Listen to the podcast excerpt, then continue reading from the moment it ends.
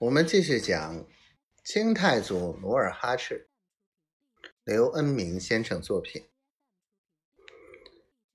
沈阳总兵府位于四门十字交叉路口的南面西侧，与城中心的大庙遥遥相对，中间只隔一道夹壁墙通道。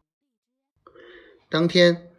杨镐由城南保安门进城后，马不停蹄，人未下鞍，就命传令兵马上向开原、铁岭、辽阳、清河、山海关等卫所传令，命各路总兵将官火速复审，三日内不到者斩。第三天一早。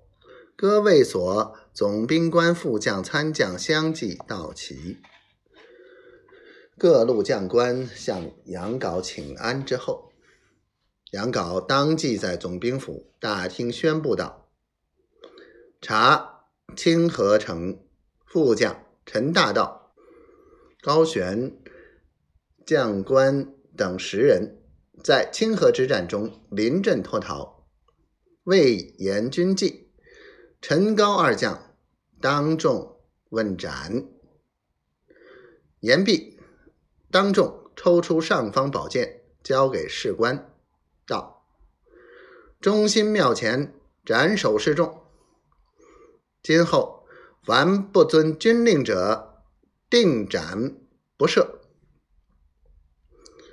陈大道闯出队列，刚想喊冤，早被几员武卫。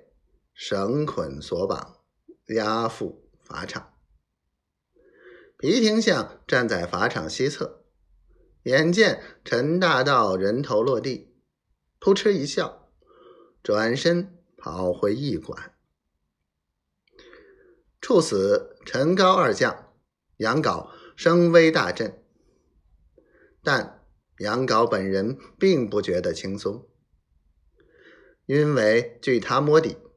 山海关只有三万兵马，广宁、开原、铁岭、辽阳等地加在一起也不足六万。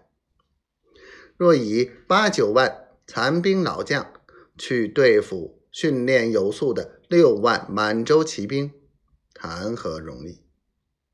想到这里，他不战自馁，哀声不止。所以，杨镐上任多日，从不言如何出兵。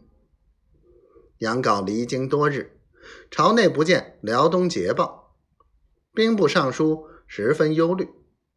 所以，他与大学士方从哲几次磋商，力主速战速决，几次传发红旗，命令杨镐迅速进军。